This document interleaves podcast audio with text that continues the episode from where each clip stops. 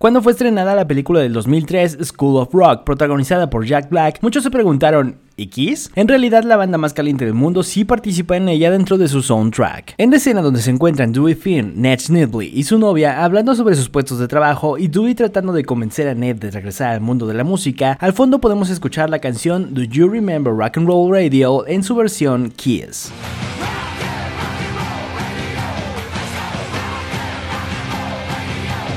Esta es una canción original de The Ramones y fue incluida en el álbum tributo We Are Happy Family, grabada por Gene Simmons, Paul Stanley, Eric Singer, Scott Page en el saxofón y Derek Shrinian en el piano. Derek con anterioridad ya había sido el quinto Kiss al ser el tecladista de apoyo en la gira Revenge. Sigue Kissmania para más curiosidades de la banda más caliente del mundo.